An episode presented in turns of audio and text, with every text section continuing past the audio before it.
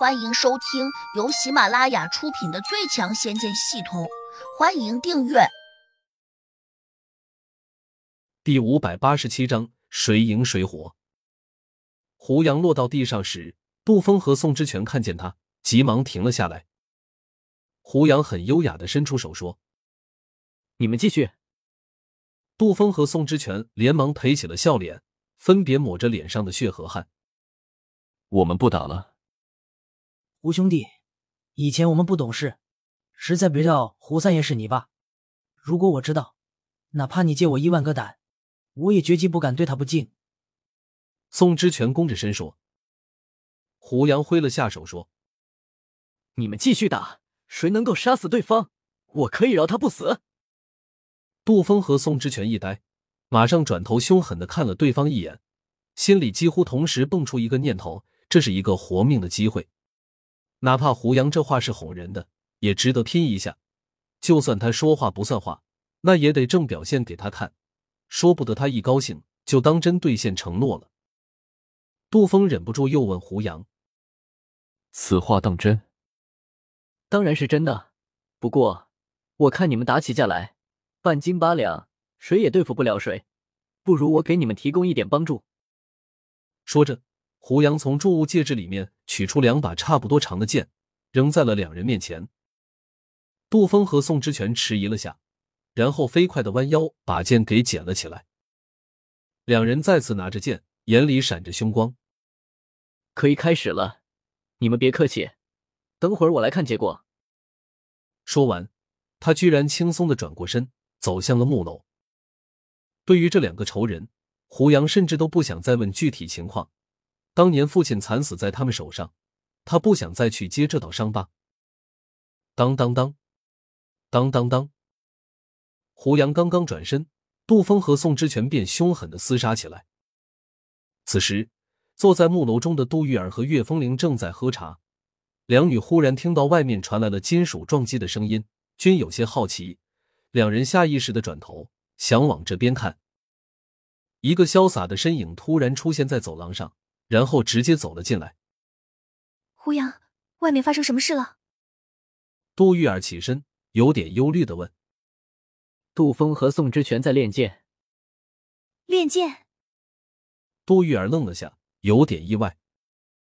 对，可能他们觉得待在这里很无聊吧。胡杨一本正经的回了句，反问：“这是什么茶？真香，给我泡一碗。”杜玉儿迟滞了下，应了声好，转身便去给胡杨泡茶。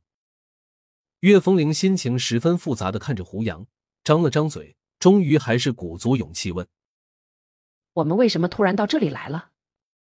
胡杨淡淡的看他一眼：“因为你很不讲理。”岳风铃心里顿时有点不高兴，恨道：“意思是我不讲理，就会到这里来吗？”“不是。”是因为你不讲理，我不想和你胡搅蛮缠，所以就把你弄到这个空间里面来了。你什么意思？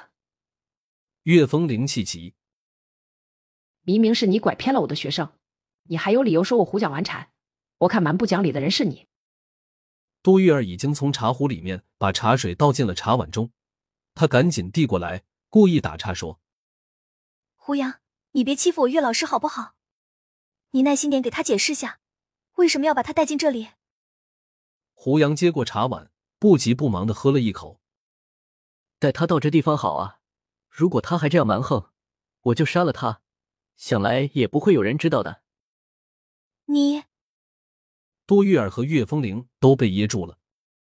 你威胁我？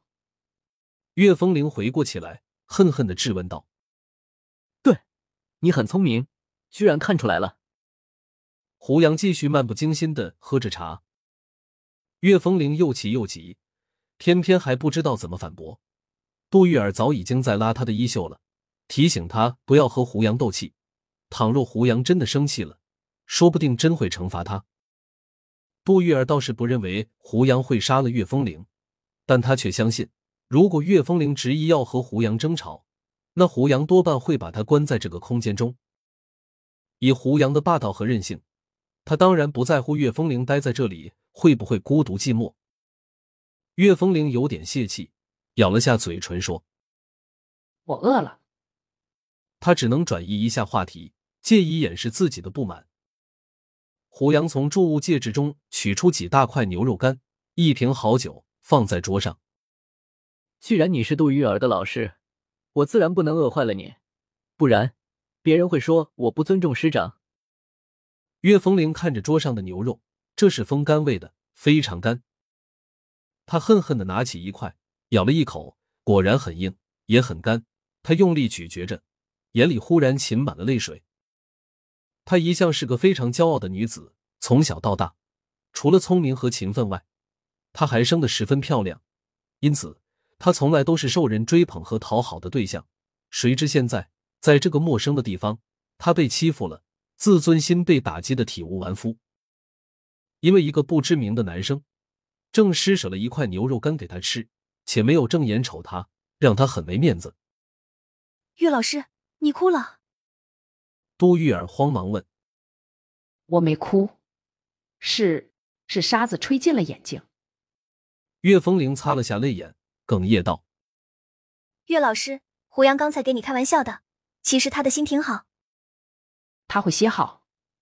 哼，他刚才还威胁我说要杀人。”杜玉儿叹了口气：“要说杀人，胡杨绝对干得出来，当然，他一定也有杀人的充分理由。”突然。杜玉儿想到了杜峰，赶紧用哀求的目光看向了胡杨，说：“我想求你一件事，你能不能答应我？”“什么事？”胡杨淡淡的问。“我想求你，不要杀他。”“你叫我不要杀杜峰吧？”胡杨倒也不含糊。“对。”“既然是你亲自求我，那我答应你。”胡杨竟然二话不说。满口答应下来，杜玉儿这下有点惊讶了，这不像是胡杨的表现啊！他一直认为杜峰是他的杀父仇人，而他一直强调要报杀父之仇，为何现在突然就答应不杀杜峰了？本集已播讲完毕，请订阅专辑，下集精彩继续。